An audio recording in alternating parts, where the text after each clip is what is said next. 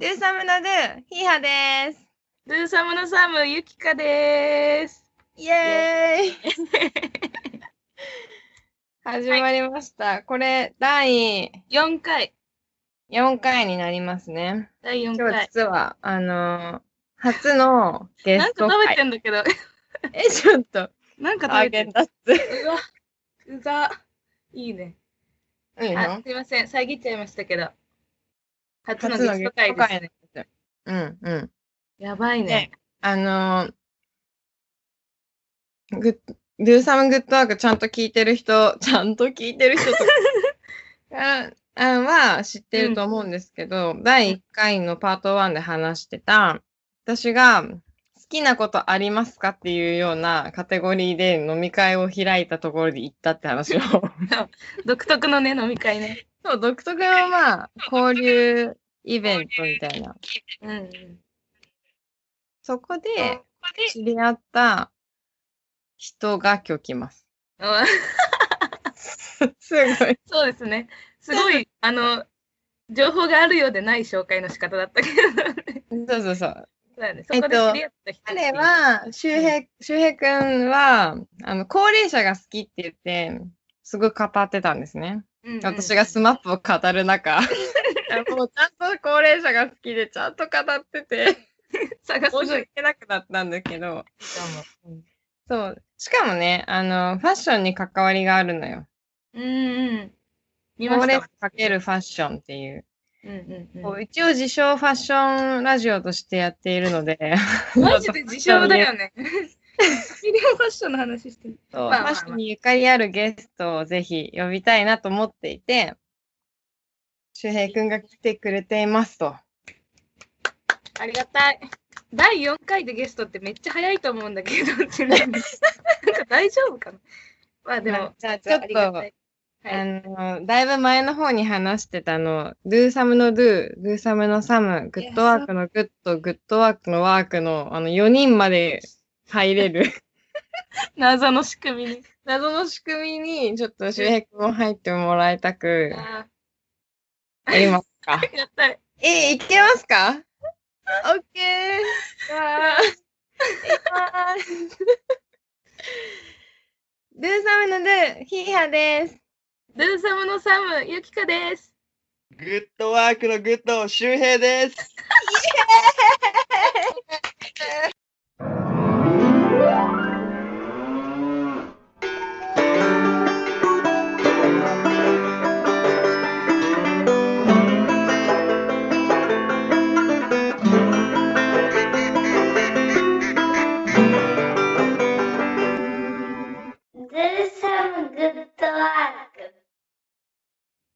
はじめましてだよね。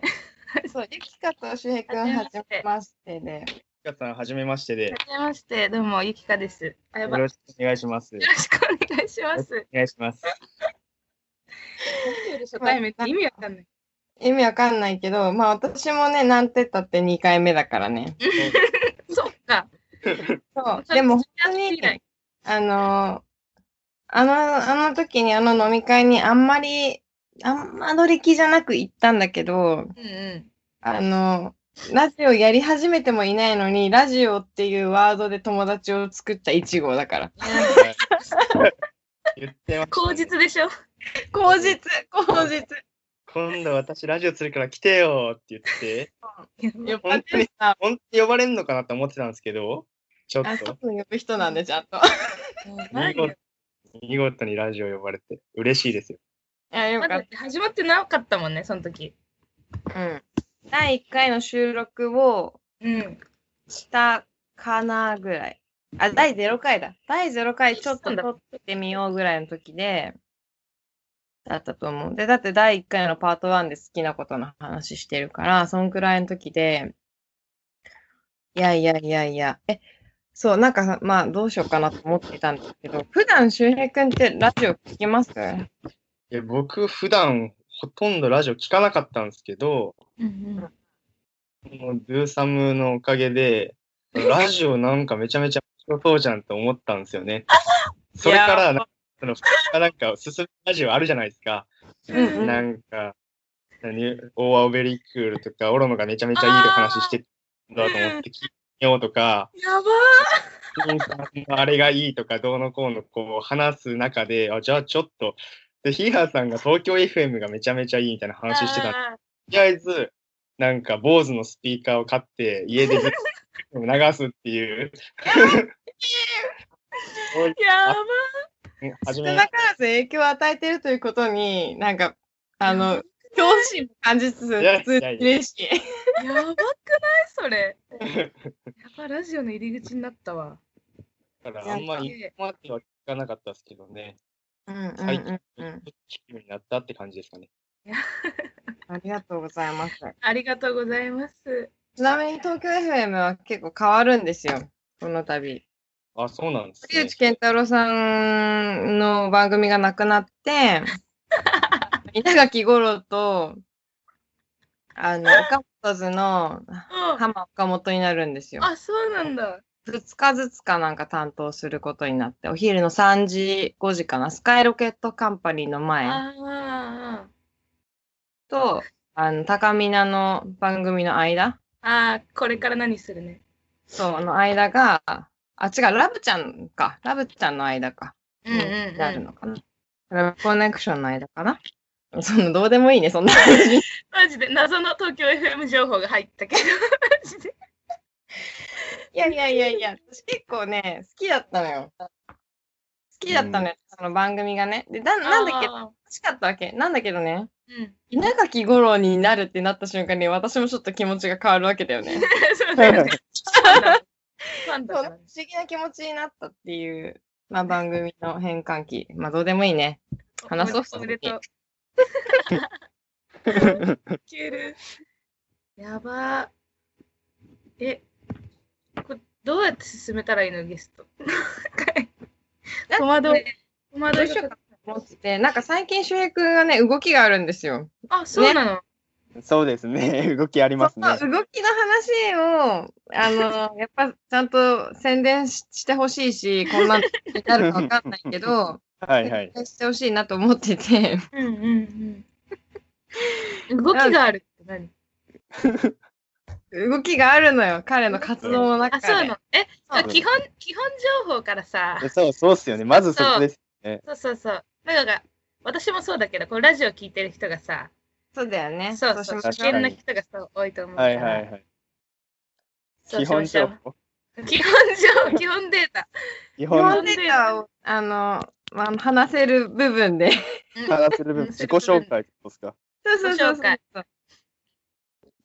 ざっくりとした投げ方。ざっくりとした振りで申し訳ないわ。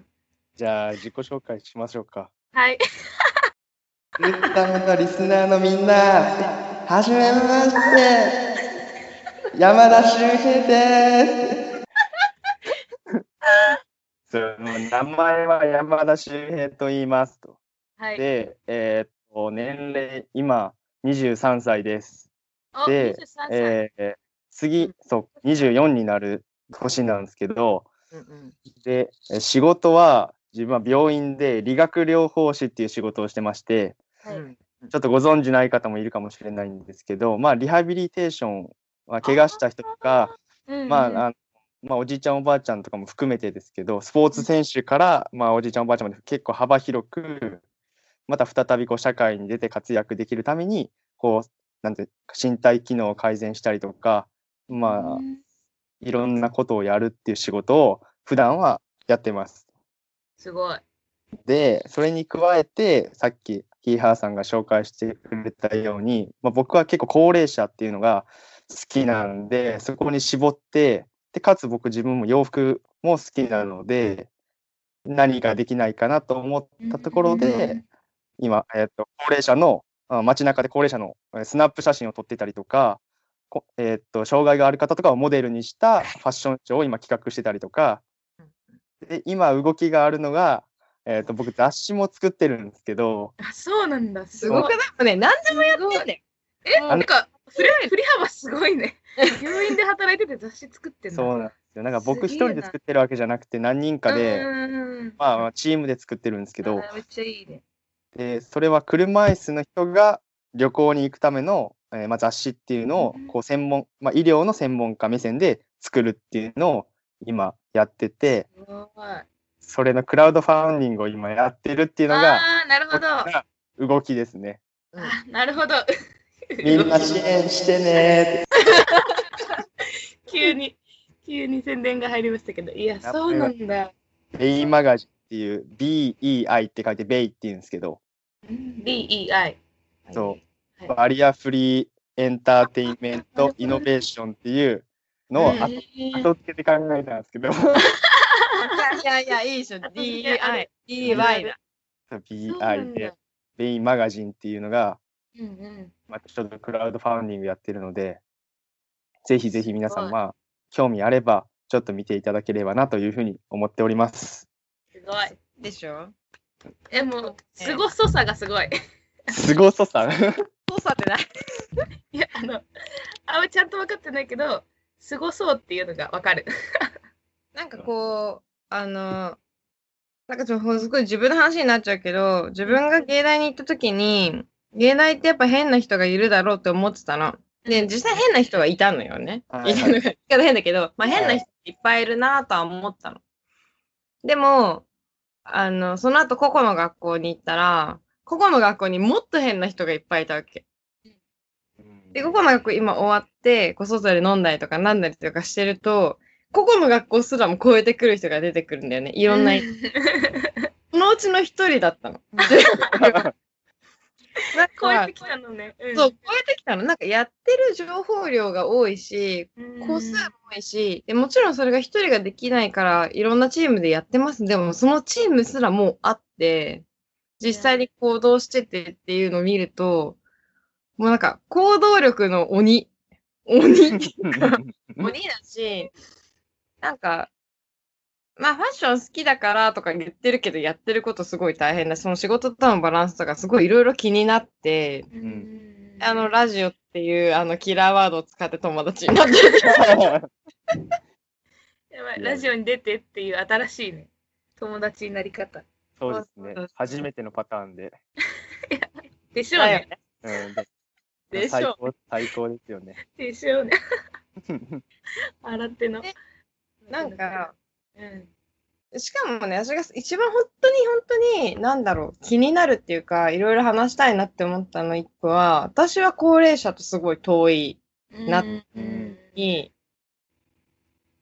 高齢者好きなんだっていうびなびっくりっていうか、私の中で高齢者がすごい遠いの。なぜなら、母方のおじいちゃんおばあちゃんはもう亡くなっていて、私が記憶ある頃にはど両方ともいないのね。うんで方はいたんだけど、あの、じ、父親の実家が遠いっていうのもあって、年に一回まあ行くっちゃ行くんだけど、うん私の中でなんかおじいちゃん、おばあちゃんって言うのもちょっと恥ずかしいぐらい遠いっそううーん、なるほど。ていうのが。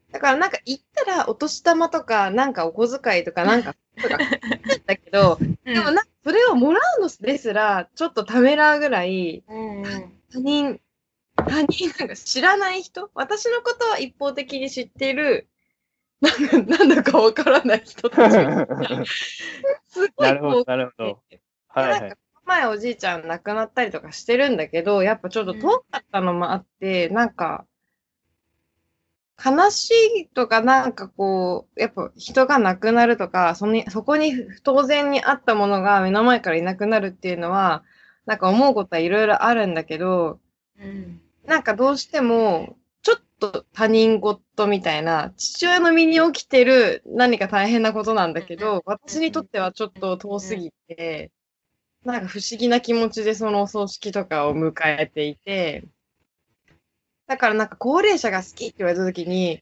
やっぱわかんないってなっちゃったの。わかんないっていうかはいはい、どういうことみたいな。うんうん自分の周りにやっぱいなさすぎてね。だけど、現実的に親は老けていくわけで、うん年寄りが増えてってっていうニュースも見るし、なんか、触れ合い方じゃないけど、なんか勝手に私の中では、すごいこう、コンプレックスみたいになってるっていうか、うん、なるほど、なるほど。うんはい。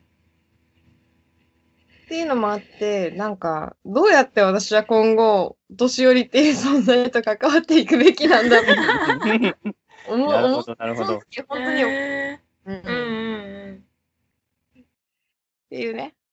うん。なるほど。っていうね。興味の観点ね。っていう興味の持ち方ね。いう興味だったの。そうそうそう。なるほど、なるほど。そう。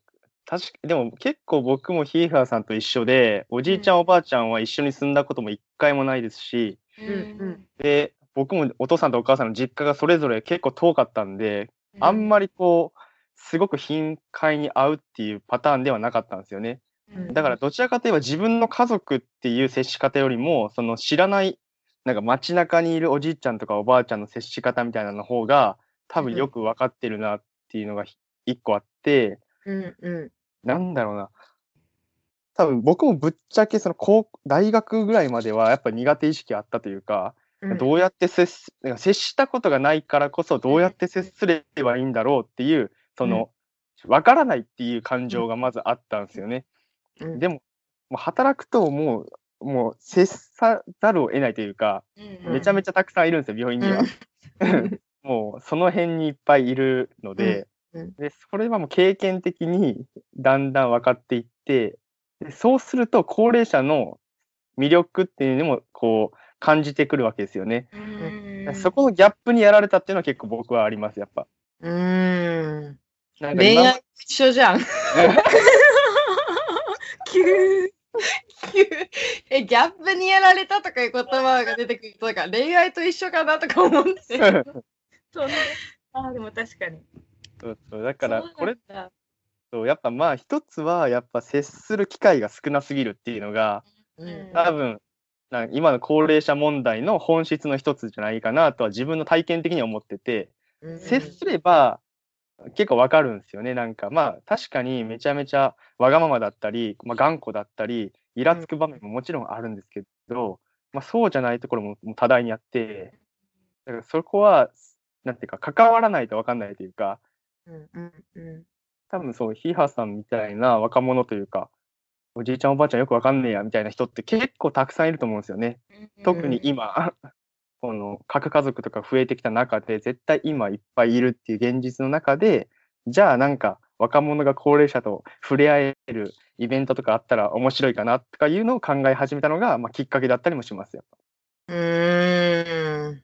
それをやれば、ちょっと若者も幸せだし、おじいちゃんおばあちゃんもなんか若者と触れ合えて楽しいしみたいな結構ウィンウィンな感じがしてそうするとなんかなんだろうな街中とかでも声かけやすくなるじゃないですかうんうん。ちょっとこう電車でなんかこけそうなおばあさんとか例えば、うん、駅で階段をめちゃめちゃでかい荷物持って歩いてるおばあさんとかいる。いるじゃないですかいる。で僕はめちゃめちゃ声かけて持ちますわとか言うんですけどそれも僕だから言えるんですよね多分知ってるから、あの、接し方とか関わり方を知ってるから言える。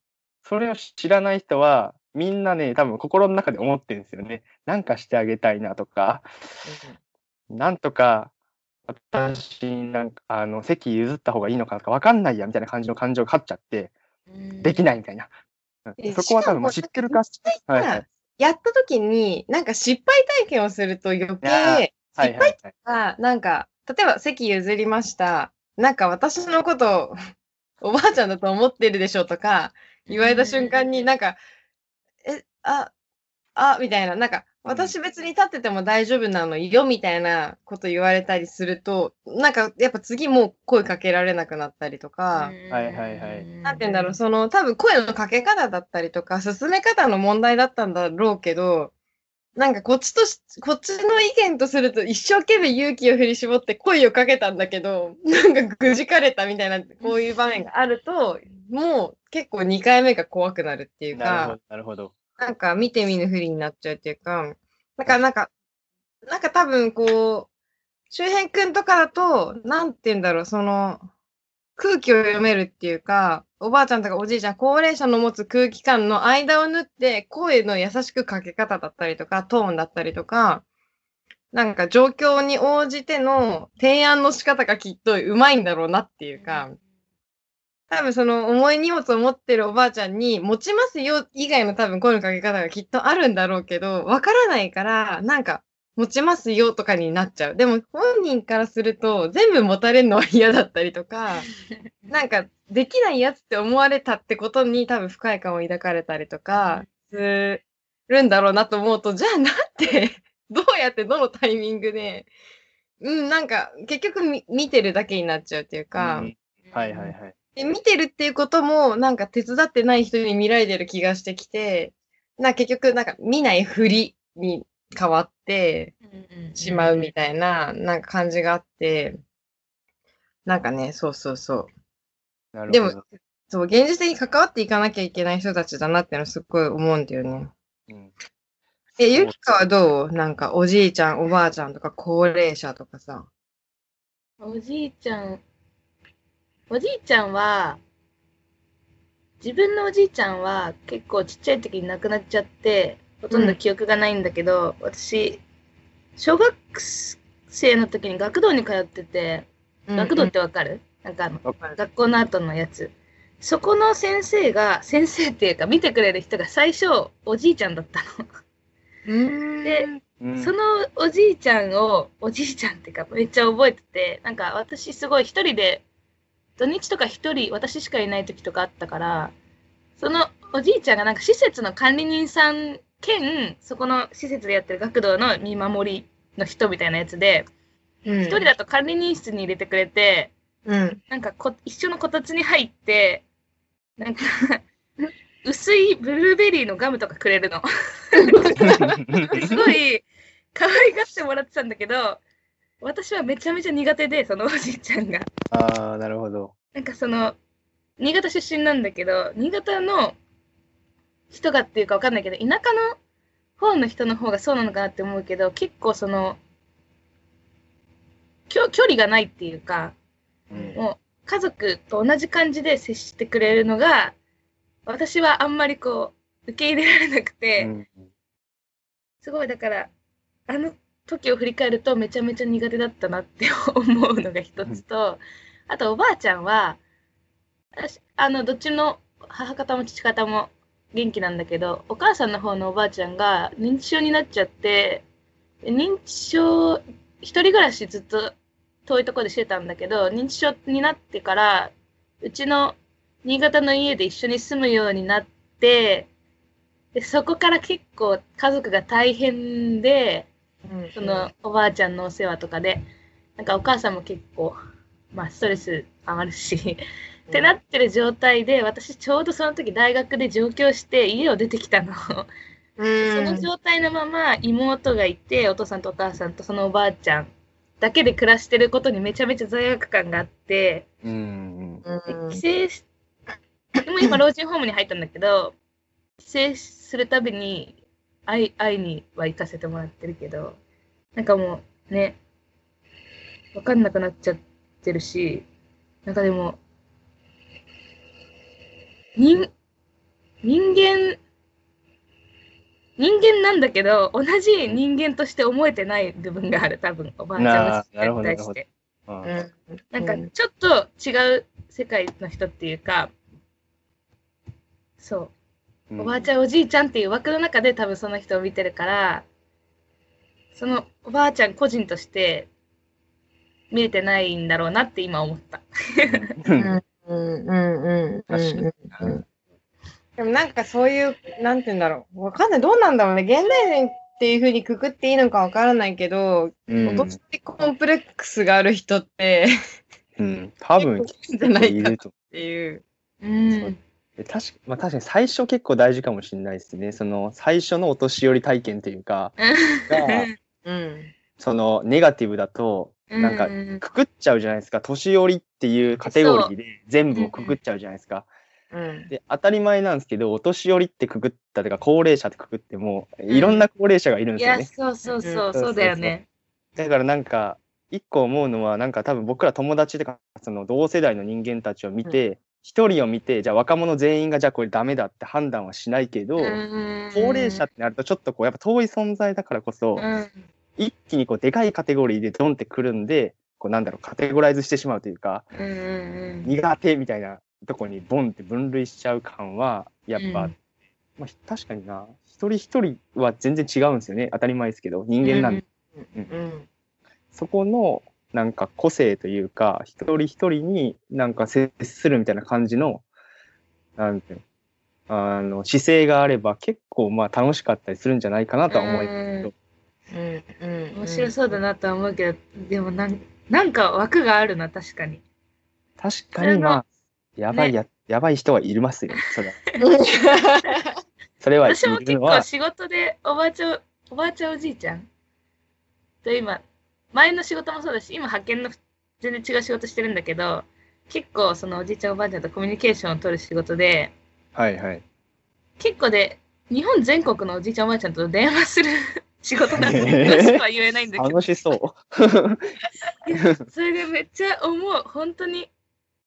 なんか、電話だけだからさ、やっぱ声だけだとさ、顔が見えないっていうのも多分大きくて、うん。そのうん。西の人と東の人の違いとか、めっちゃ面白いし、結構ね、いろんな人がいるなとは思うけど、やっぱりでもおじいちゃんおばあちゃんのくくりで見てるから、ちょっとやっぱ、あまり気乗りはしない電話をしてる感じ。毎回緊張とか嫌だな、ちょっと嫌だなって思いながら知ってるけど。あーうん。まあ確かにな、そこは、えー確かさっき認知症の話とかもあったんですけど、まあ確かにそこは結構切実で、まあ、いっぱいいるわけですよね。うん。で、認知症の人もめちゃめちゃいっぱいいるんですよ。うんうんで確かに家族は家にこう、じゃあ介護をしないととか、うーんと、じゃああ仕事を辞めて自分の両親の介護をして付きっきりになって、もう疲弊していくみたいなパターンも結構いっぱいあるんですよね。うんうんその人たちの一個は、やっぱなんか自分たちでやんないとって思ってるのが結構あるんですよね。そんなことなくて、今なんか社会的なサービスみたいなのもいっぱいあって、でじゃあその老人ホームに預けるっていうのが、うん。やっちゃうと、だごご近所さんから、あなた自分の親そんなところに入れちゃったのとか言われちゃうみたいなのが、結構一昔前は多かったんですよね。だからこそそれがまだ残ってて、特に田舎とかは自分たちで見ないととか、なんかみんなで家族でっていうと、まあ、やっぱ破綻していくんですよ。その過程が。それはめちゃめちゃいっぱい見てきました、実う際。んうん。え、むしろそういうサービスを提供する側って感じなのかな？周平君の仕事って。ってわけではないのかな？サービスを提供する側もあります。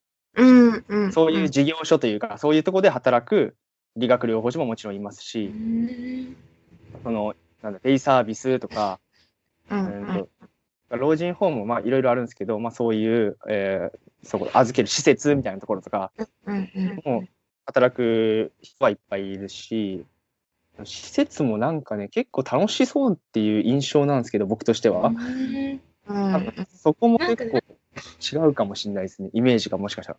結構入れなくて待つ、待つみたいな話を聞いた。待ちます待ちますそうですね。でもなんか安いとことさ、高級なとことある。安ないんっていうかあるよね。お金がああります、あります。なんか公立と私立じゃないけど、あーそうですそういうような違いであるよね。だから私、教育実習、あ一応美術のさ、先生の資格を持ってるんだけど、はいはい。そうなんだ。だからなんかあの、行かなきゃいけなくって、老人ホームに。うん一週間丸々行ったのかなうん。で、でもできることがやっぱりなくて、まあ、でそれでも優しい、優しいところに行かせてもらえたのもあって、なんか、あのまあ、とにかくできることないから、あなたには。ここで座ってお話ししていってっていうお仕事を与えてくれたから、はいまだましで、あの、大変だったところを本当になんか、もう、本当泣きながら仕事してたみたいな子もいて、一週間のね、うん。一週。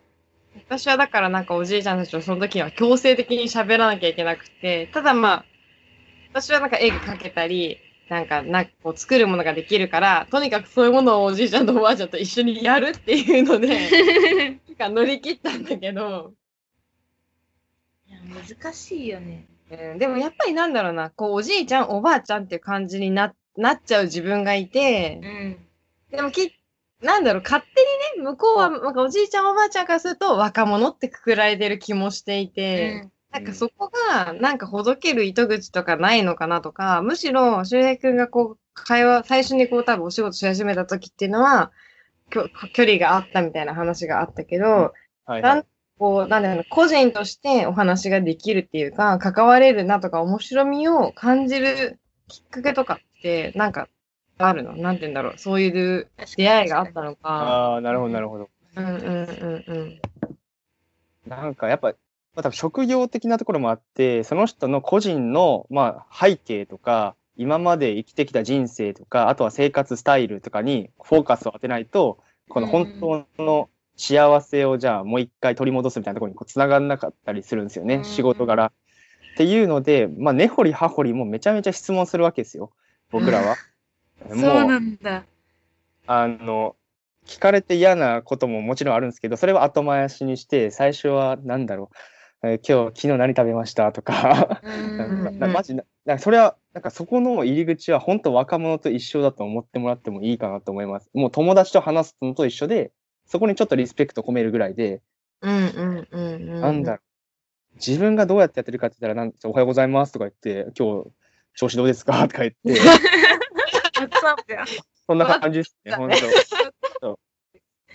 おはようございます。とか、ちょなんとかさん今日調子どうですかとか言って、あ、今日昨日雨だったんですけど、今日晴れましたねとか言って、これ洗濯物めちゃめちゃ乾きますよねとか、うん、であれ、なんとかさんは結構洗濯物結構やるやる派だったんですかとか、だ男の人だったらそんなん聞いていって、いや、俺全然やらねえよとか言って、いや、なんでやんないんですかとか言ってさ、やっぱやった方がいいんじゃないですかとか言って、いや、奥さんがやってくれるからって、あ、じゃあ奥さんとどうやって出会ったんですかとかっていうふうに持っていって、うわーでもこれさ、コミュニケーション能力マジで高くないとむずい。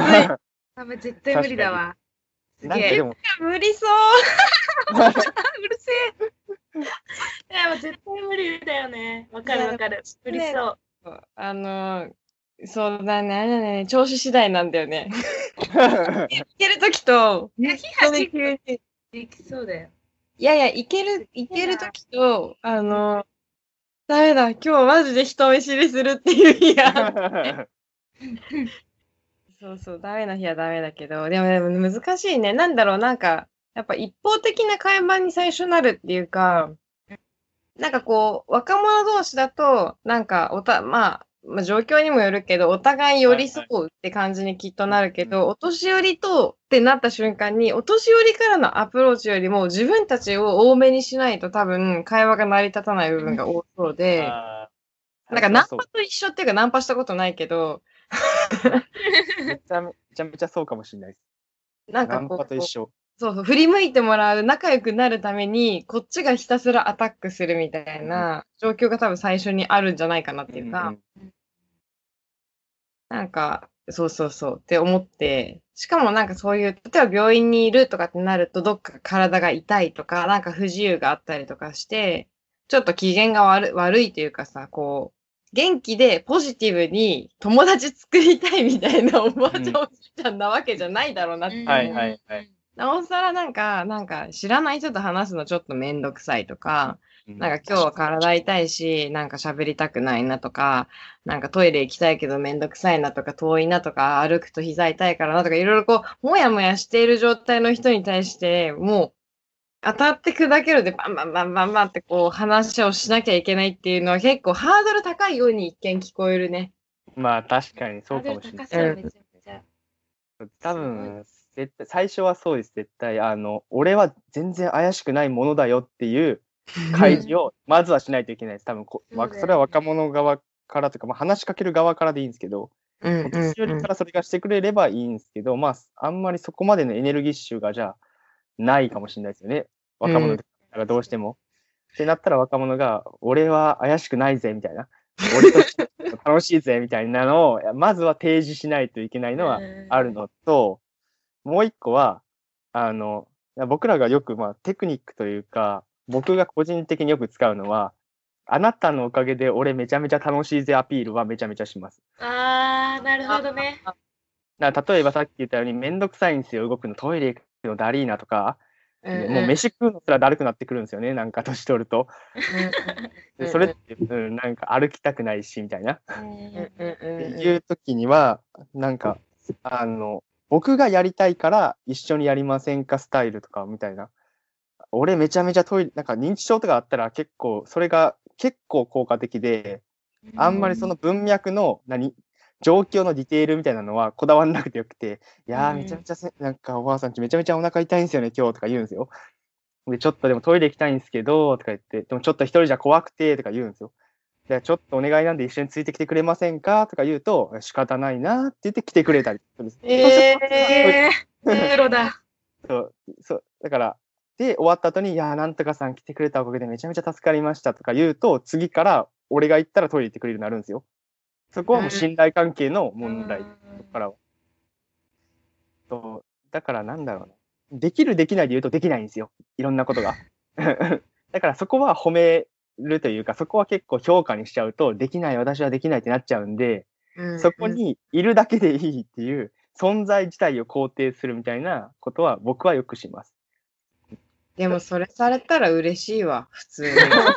えなんか、普通にそれされたら嬉しいなっていうか、うん思った、なんか、え、でもそのじ、その、そのテクニックって別になんか、本当におじいちゃんおばあちゃん限らず、ううんん、そうですね使える。やんってすごい思って、し、自分もされて嫌な気持ちにならないっていうか、なんか、結構ね、ファッション業界あるあるで、手伝いがないとできないのね、まず。だけど、そこにお金が生まれないの。みんなお金ないから。はいはいはい。で、こう、そういう、あの、ブラックなインターンとかバイトとかが、まあ、横行しているし、大子。さあね。お手伝い関係っていうのは、あ、それもでも、なんて言うんだろうな。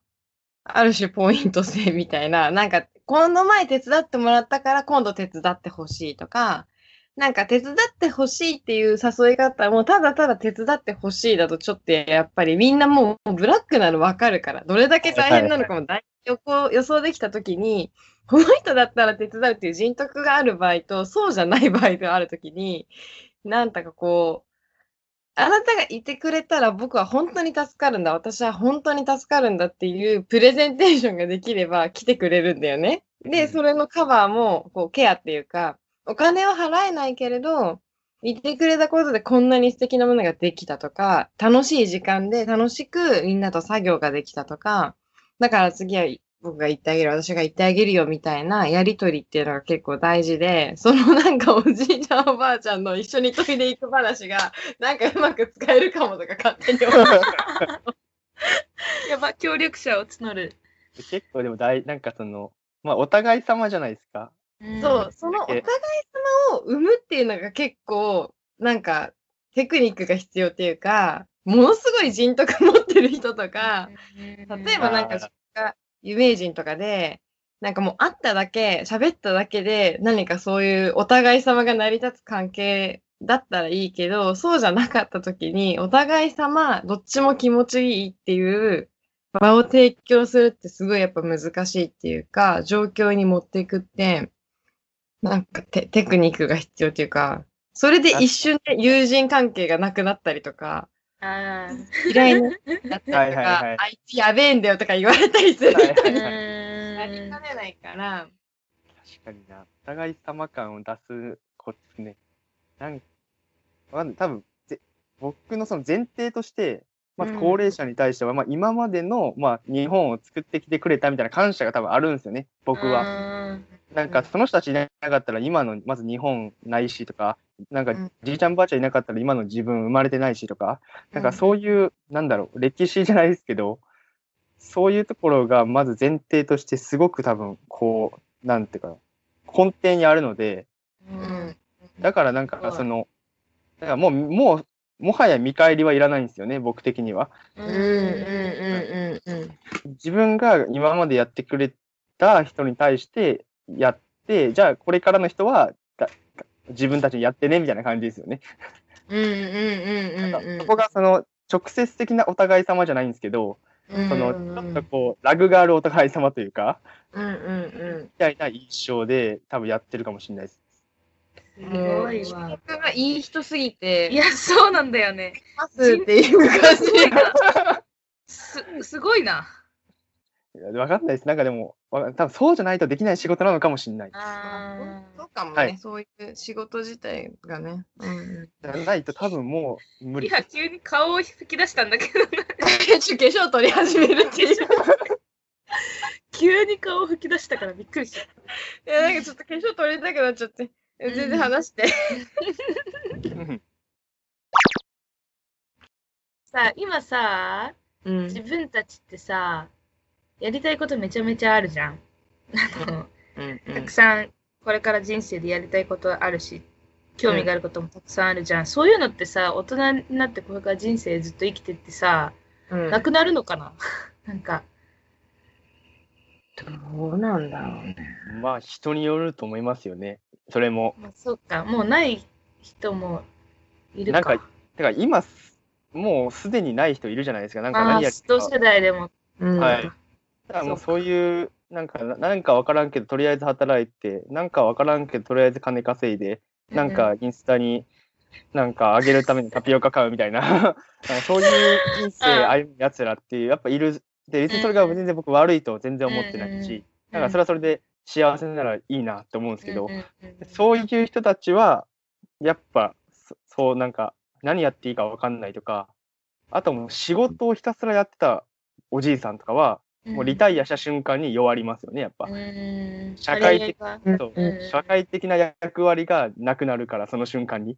うんうんうんうん。え、そういうおじいちゃんとかって、やっぱり、すごく特別に見るっていうか、こう、ケアとしてはい。難易度高め。あそうですね。まあ、そのも、なんていうかな、さっきの話でもそうですけど、ど動機づけが、もうめちゃめちゃむずい、一番むずいところだと思うんですよ。あの、高齢者っていうのに対して。うんうんうんじゃあ、なんだろうな。もう、もう全然足動かなくなった人がもう一回ゲートボールしたいとか言われても、まあ、難しいですよね。うんうん。まあ、そうだよね。そうで、不可能じゃなくても、まあ、現実的に90になってもう一回100メートルダッシュとか言われても、まあ、無理なんですよ。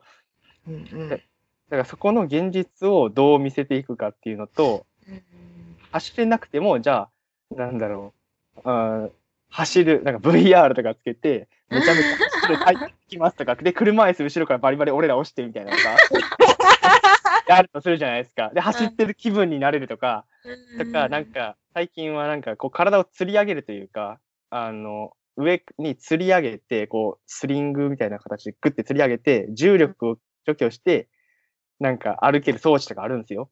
えー、すごい。それに最近 VR とかつけたりとかするようなのが開発されつつあって、そういうのは超楽しいらしいですよ。俺はわかんやったことないですけど。で、あ、そうそう、そういうのもあるし、動機付けは難しいですね。でも。なるほどね。でもなんか思ったよりも、お年寄りになっても楽しみってあるかも。情報が入れば。そうそなうんそうですか。、そんな感じでもう自分が歩けなくなっても、もしそういう情報を何かで見つけたら、えやってみたいってなるかもっていう。そうそうそう。なんか自分の近く、家の近くだったり、病院に来るってなったら、えぜひやりたいとか思ったりして、なんかそういう積み重ねで、なんか、なんだろう、大きい何かは成し遂げられないかもしれないけど、1週間後、2週間後の楽しみがあるっていうのはすごい大きい気がしてて、確かに、そっかうん。でもなんかそういう情報とかも、まだまだ、なんて言うんだろう、届届いてなさそうだし、うんその通りです。く手段、まあ、それが、なんだろう、雑誌とか新聞とかテレビとかラジオとかいろいろあるけど、なんか、なかなかないっていうか難しそうだし、うんその中でなんか面白いことを提案するとか持ってくるとかっていうのも、なんかビジネスとしては成り立ちそうだけど、大変だね。なんか、なんかやり、やり方そうだけど、なんか結構難しいし、でも、ぜ、ぜひ誰かやってほしいってすごい思うっていうか、自分が年寄りになった時に、そういうカタログとかあったら嬉しいなじゃないけど、はいはい。なんか、うん。ただかた体が動かなくても、なんか手先があんまりこう震えちゃってうまくいかなくても、ネットでそういうの調べられる 世の中になっててほしいとかはいはいはい。思うから、確かに。そうですね。今の高齢者の話だと、やっぱネット使う人が、まあ、60とかなら70ぐらいまでは平気で使える人も多いんですけどあそう、なんだ。80超えてくると結構厳しめになってくるね。印象があって、じゃあそういう人たちに対して、じゃあどう、なんていうか、こういうのあるぜっていう布教活動をするかっていうと、やっぱ孫なんですよね。うん。うん、孫アプローチからのうん。じいちゃんばあちゃんちょっとこういうのあるからやってみない？っていう風にあの持っていくのが一番僕はいいと思っててうんうん。なんだろう自分のおじいちゃんおばあちゃん確かにそういう僕も結構あんまり合わないんですけどでもなんか死ぬまでにはなんか恩返しちょっとやってあげたいなとか思ってるところがあってそういう気持ちをうまくなんか乗せられる動機づけとかがあるとなんか生きる源になるんじゃないかなとは思ってるんですけど。うんうんうんうんうんうん。うん、なでもそれがファッション、なんか僕はファッション好きだからファッションでやってみようかなとか、旅行やってみようかなとか、そんな感じでまあ考えつつ、感じですけどね、今は。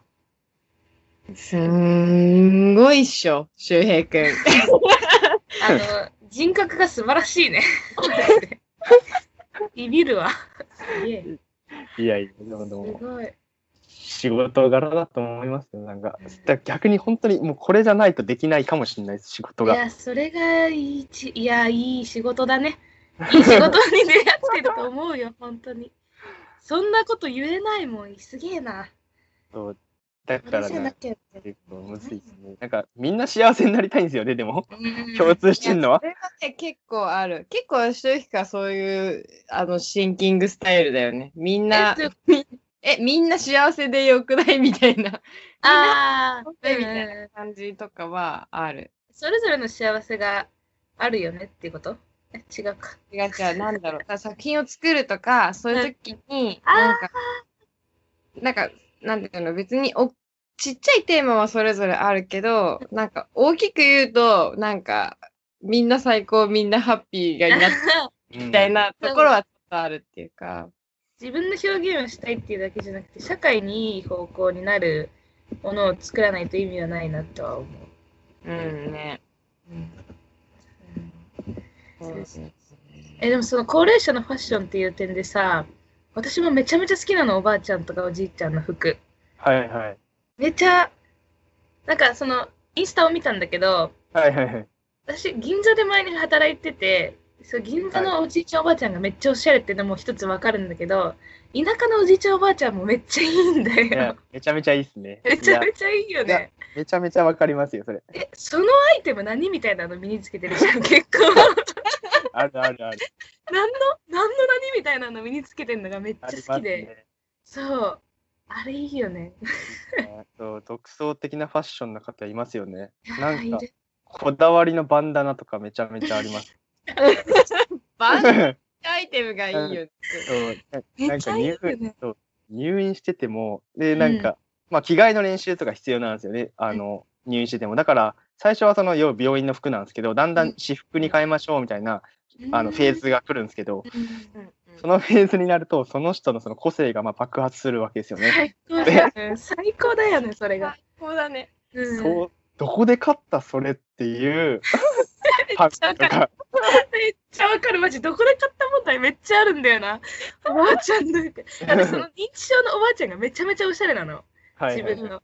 でなんか、もう、わかんないんだよ。あの、わかんないんだけど、で、認知症になってから結構痩せて、で、なんか、ボブぐらいの髪型だったのが、この前あったらベリーショートになってて、白髪なの。で、うん痩せてて、めちゃめちゃイケてる服着てて、で超かっこよくなってたの、おばあちゃんが。はいそれ見て、なんか、かもうめちゃめちゃかっこよくてびっくりしちゃって、パパ、ある、それ。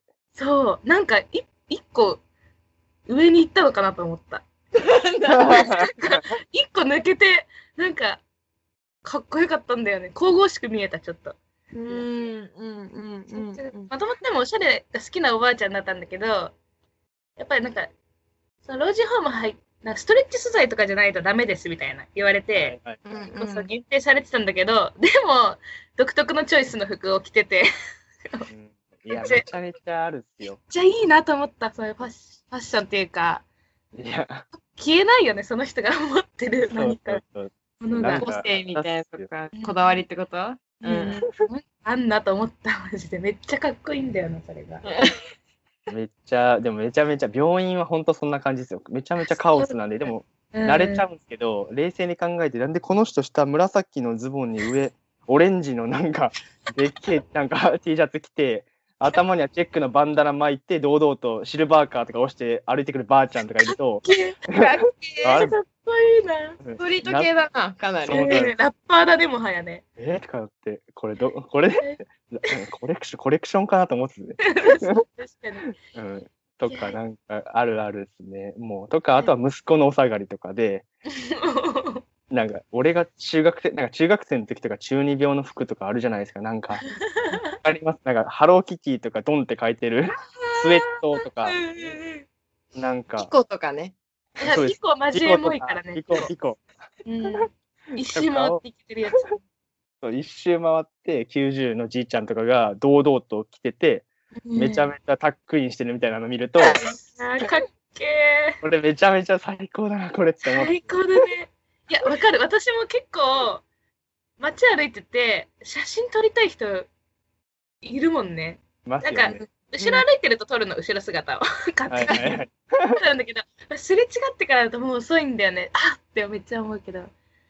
いや、写真撮ってるっていうとさ、あうんの、青木、青木俊樹君っていあそうだね。学校の同期だった男の子がはいはい。写真撮ってるんだけど、そういうおじいちゃんとかの、おじいちゃん以外も撮ってるんだけど、おじ、はいはいおじさんぐらいかな。大体おじさんぐらいの世代のはいはいやばいファッションを盗撮してて、はいはいはい。いいっすね。インスタあるよ。そういう人たちって無意識だからいいんだよね、多分。そうなんですよ。いや、ね作ってないんだよな。あれがかっこいいよな。そうもう湿布さえおさおしゃれになってきますからね。なんかファッえ、ショめっちゃ見えた、今。確かに確かに。ン、なんか湿布がファッションアイテム化してんじゃねみたいな。貼りすぎだろみたいな人いるんですね。俺はすげえ好きなんですけど、い聞くとや、いいね、いいね。え、いいな。気になるわ。あ、今、青木くんのが青木くんの、インスタですね。私はトシって呼んでますけど、トシのインスタで、あの、めちゃめちゃ盗撮してんのね。まあまあ近距離から盗撮してるよね。うん。いや、バレないよって言ってたけど、いやいや、バレてると思うよ。いや、バレてんのかな？うん自分がまさか盗撮されると思ってなくない？で、はいはいはい。てすって逃げるって言ってたけど、もう手慣れてた、その動き。犯罪者だよ。いや、たあでもいいっすね、これめっ。ちゃいいよね。え、なんかそう、青木くんもだしさ、あの、キコ、キココスタディノフってデザイナーがいるじゃん。うんうんうん。それのめっちゃ仲いい人で、ストリートの、やばいストリートスナップしてる人がいるんだけど、あ、ねわかった。でも、わかるでしょ？なんだっけ名前。けえーっとね、あれもめっちゃかっこいいよね。めっちゃいい。で、時々さ、うん。キコも出てくるよね。あ、そう。仲良し、多分。ちょっと待って。えー、えー、あ、わかった。わかったブリングダウン、ダワイプスえじゃないかな。ちょっと待って。ブ、ブリンああ、そう。グ、ブランカ。ちげえなブラ。ンカブランカ、なんて読むんですかえっ、と、アカウント名が BRANKANEVES。なんて読むんですか？ちょっとわかりませんけど。世界各国のイケてる老若男女を撮ってる。これかなりいいんだよな。これです。こっちか。はいはいはいはい。ブランク、めっちゃかっこいいんだよ。こういうの撮りたいな。わかる。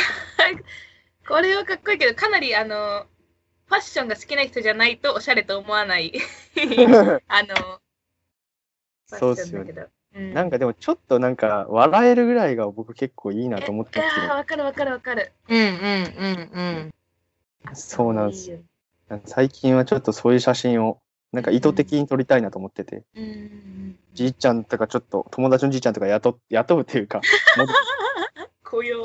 そう雇用してタピオカとかにまみれさせて写真撮ろうかなとか。なんか若者と、やば。あの、やばいセルフィーのおばあちゃんいるよね。あ、いますはいね。あ、チャリパーってやってる人。あの人もやばいよ。うんあと、あの、息子がさ、スタイリングしてさ、おじいちゃんにあ着せたらめっちゃてたみたいな。あ、そうそうそうそうそう。あれ写真展行ったっすもんね、俺。あ、やってたよね、なんやっか。ぱ行っちゃう感じだよね。そうだよね。君は行か行かない と。行かないと。そうだよね。はい。いや、そう。これいいよね。なんかもうレベルがさ、10ぐらい上だよね。うちらの服選んでるやつの。やっぱ人生のさ、あの、長さもあるからさ、うんうん、服の選び方半端ないしさ、うん なんかレベルが、とさ、そのおじいちゃんおばあちゃんとの会話の糸口は意外とファッションでもいいのかもって思った。いや、めちゃめちゃいい。うんなんか、しゅっくんとかさ仕事があるからさ、なんかこう、仕事柄なんか調子どうから始まって、なんかトイレの話とかにも、こう、こう仕事柄でこう、聞かなきゃいけないことと、聞きながら距離を詰める言葉とで、こう、構成していくけど、私たちとかだったら、なんか、全然がっつり、そのファッションやばいですねから入ってもいいのかなっていうはかい、めちゃめちゃいいと思います。ね、ね。ラジオを聞いてくれてありがとう。お便りは dosamegw.gmail.com d o s o m e g w gmail.com まで二人へのメッセージなど何でも送ってね。お待ちしてます。イエーイ。イエーイ。